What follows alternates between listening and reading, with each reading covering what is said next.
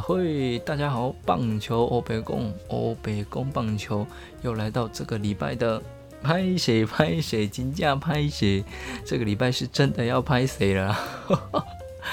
那个因为要做这个学校的作业，本来熬了两天的夜，刚刚不是那个困去啊，不小心睡着了。那么今天的这这一集 podcast，呃，大家就把它轻松一点，把它当成有点像伪直播的感觉来听。那么，呃，我知道有一票的人一定这个固定礼拜一的晚上没有听到我的声音，就会睡不着；没有听棒球欧北共，就会哦，整个就不对劲啊！没有了，没有了，根本就没有人在乎拍谁拍谁。好了。那么今天会跟大家提到有关于统一、富邦，那在最后也会提到近况比较危急一点的中信兄弟。那么记得按赞、订阅、分享我们的频道，他也不会错过中华之邦上个礼拜最新的战况哦。那么首先是统一师五月三十一号礼拜二的比赛，微礼拜耶，整个礼拜没有比赛的统一师，诶，看起来状况好像没有什么受到什么影响。先发投手罗昂精彩的表现，七局只被打了五支安打，送出了八 K，只失掉了一分。那么八局陈杰宪扮演攻势的火车头，那么带动队友安打的串联，成功要回了领先。那么中场统一师三比一击败了富邦。这个礼拜特别要讲到的是，呃，统一的先发投手，诶，表现的都非常的不错哦。刚刚提到的罗昂。礼拜三的胡志伟，以及周末面对魏全龙的三连战；礼拜五的古林七局九 K 无失分的表现；礼拜六的布雷克六局只呃失掉了两分，有一分的自责分。那只可惜就是当天打线被稍稍的压制而吞败了。不过礼拜日日的比赛，先发投手姚杰宏在本季的初先发，诶，其实表现的不差哦。五局失掉了两分的自责分，那么虽然呃后面的潘威伦跟科瑞呃顶替有有相继失分的状况，但是统一是靠着更凶猛的打线，又是谁？又是陈杰宪，哇，没有极限呢，在延长赛那轰出了两分炮，那就击败了魏权。那么以现在统一师的阵容，呃林子豪这个礼拜又给他拉伤的情况下。阿弥陀佛，阿弥陀佛，嘉许实在是太可怕了。那么统一师还能有这样的呃单周呃三胜两败的表现，那真的是相当令人的惊艳。那么其中有一位选手的表现，那让我虽然呃比较关注其他组合的比赛，但也是很有印象的选手，在上一周，那大家有想到是谁吗？嘿，呃这个有点伪直播的感觉，是要 cue 大家说，哎。知哎，就输入一下你们想到的是哪一位选手？这样 好了，公布答案，那就是李成林哇！单周十七打数，七支安打，打击率是四乘一一，场场安打六分的打点哇！在上个上个礼拜，呃，真的是让我蛮印象深刻的。那么再来是富邦悍将，那么其实可以看到礼拜三富邦的哎几位老大哥回来了。林奕泉的状况看起来是调整的不错，那么从新闻报道，林哲轩、林奕泉这段期间都有所改变，就可以看到什么？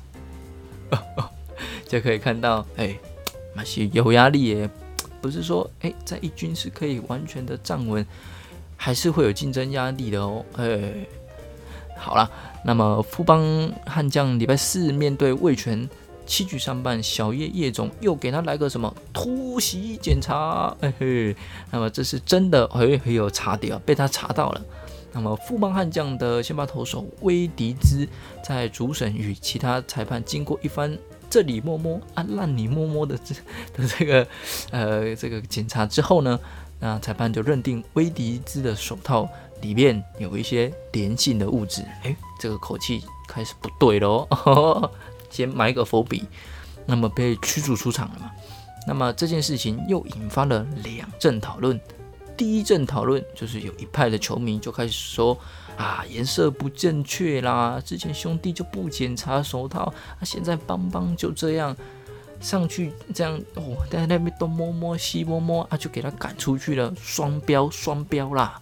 那另一派的球迷呢，就说嗯，觉得这样很 OK 啊，诶，联盟有检讨疏失，那这次这样的处理就很好，也让主审开金赏，哎，拿麦克风说明整个状况，甚至往后也可以用这样的方式。但是我觉得其实也没什么好吵的啦，裁判也就是按照现在联盟规规章在走嘛。那他们有检讨疏失，有做出一些改变，改变其实基本上是没什么问题啦。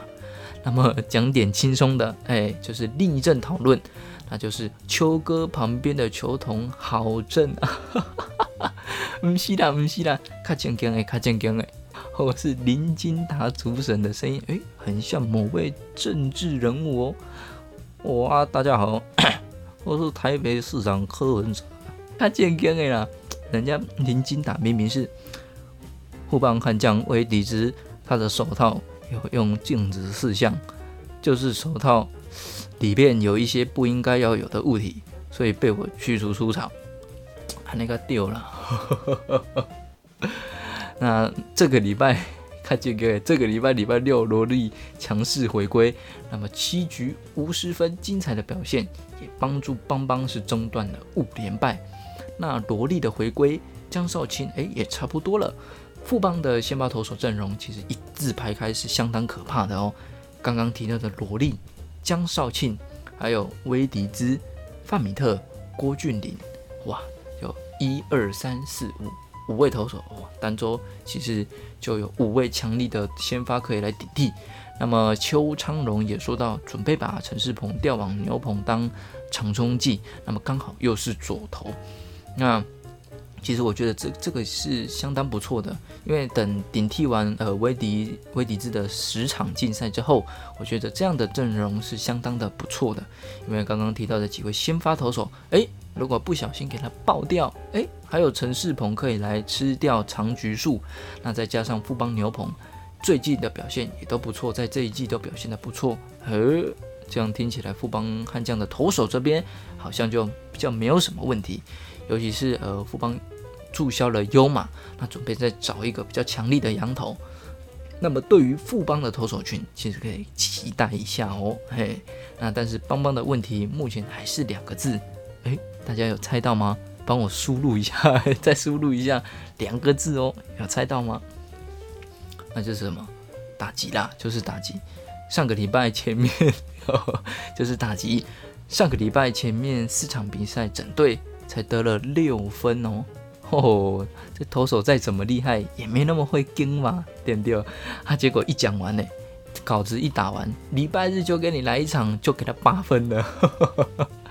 那么这周两胜三败，那富邦如果在打击这个部分，呃，能够有所提升的话，无疑在之后对其他四队是产生不小的威胁哦。哎，这个是蛮可以注意的一个点。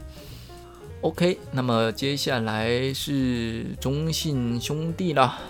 那么五月三十一号的礼拜二的比赛哦，呃，郑凯文的状况不佳，两颗变化球的明显失投，那遭到吉利奇刀以及南摩一样的狙击，挨了两发的全垒打，主投六局是丢掉了四分。虽然最后性感大叔五夺你坏坏吼，每次都给人家希望。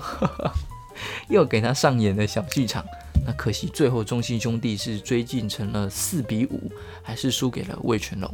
那么六月三号的比赛，中信兄弟面对乐天，德保拉表现非常的不佳哦，投不满四局就送出三次的四坏球保送，那么三点二局的投球被打出了七支安打，失掉的六分有五分是自责分，那么也写下个人。在今年当场失分的新高，那么乐天的狂威则是呃相隔将近一个月，那再次的在一军出赛，那也是乐天相隔九天的比赛，那狂威自己不错的表现，再搭配队友打击的相挺，最终八比二击败中信。那么此战可以注意到的是哦，当天的比赛中信的牛棚其实展现了相当惊人的压制力。那么从五局开始的吴泽源，一直到杨志龙、陈柏豪，还有最后的林承轩，这四位投手那上演了一连串的三阵秀，每人至少两 K 的表现，也完全的封锁乐天的打线，甚至到礼拜日的表现也都不差哦。那么在中信牛棚方面看起来是有一点解放了。那么六月五号礼拜日的比赛，泰迪完全失控的大爆炸，三点二局就爆掉了七分的自责分。那么这礼拜先发投手真的只能写一个字，什么字？又要猜了吗？好了，直接公布答案，就是惨字啊，只能写一个惨字。中信兄弟这周是三连败，那么战绩也就一一路又掉到了第四名了。那么整个礼拜的得分就只有八分，光先发投手就掉了十七分，哎，明显就是产生很大的问题嘛。尤其在投手方面，这个礼拜先发的三位投手，我做了一下今年的统计。泰迪的九场先发中，就有五场是面对富邦悍将。那当然，他在生涯成绩上对富邦防御率是除了兄弟外是最低的。但一次两次打不好，多对决几次，人家也会研究做功课嘛，对不对？那再来是德保拉，七场的先发，通通面对乐天和统一。那么总共两胜来自乐天，再来屠龙手。问号问号，稿子上面讲独龙手问号问号。郑凯文六场先发，三场卫权，吞了两败，都来自都来自谁？都来自卫权。这是没那屠龙，所以讲到这边，大家应该也都差不多知道了。呃，过度的集中用人，野手也是，人家没在笨嘛，对不对？所以这个礼拜的先发投手失投稍微偏多，那球路也都被掌握。打击严重的熄火，还记得第一集的一周欧北共是什么？容易突然宕机，到现在是整个完全的熄火。那么中信兄弟要赶快找到解药，在用人方面、打击方面、投手投球的呃先发投手的运用都要做一些开会跟调整。那么否则，对于中信兄弟要冲击上半季的冠军，会是更加的严峻。好了。那么这就是这礼拜的一周欧北共拍谁老拍谁，就大家轻松一点听啊，轻松点喝。那我们就下个礼拜再见，拜拜。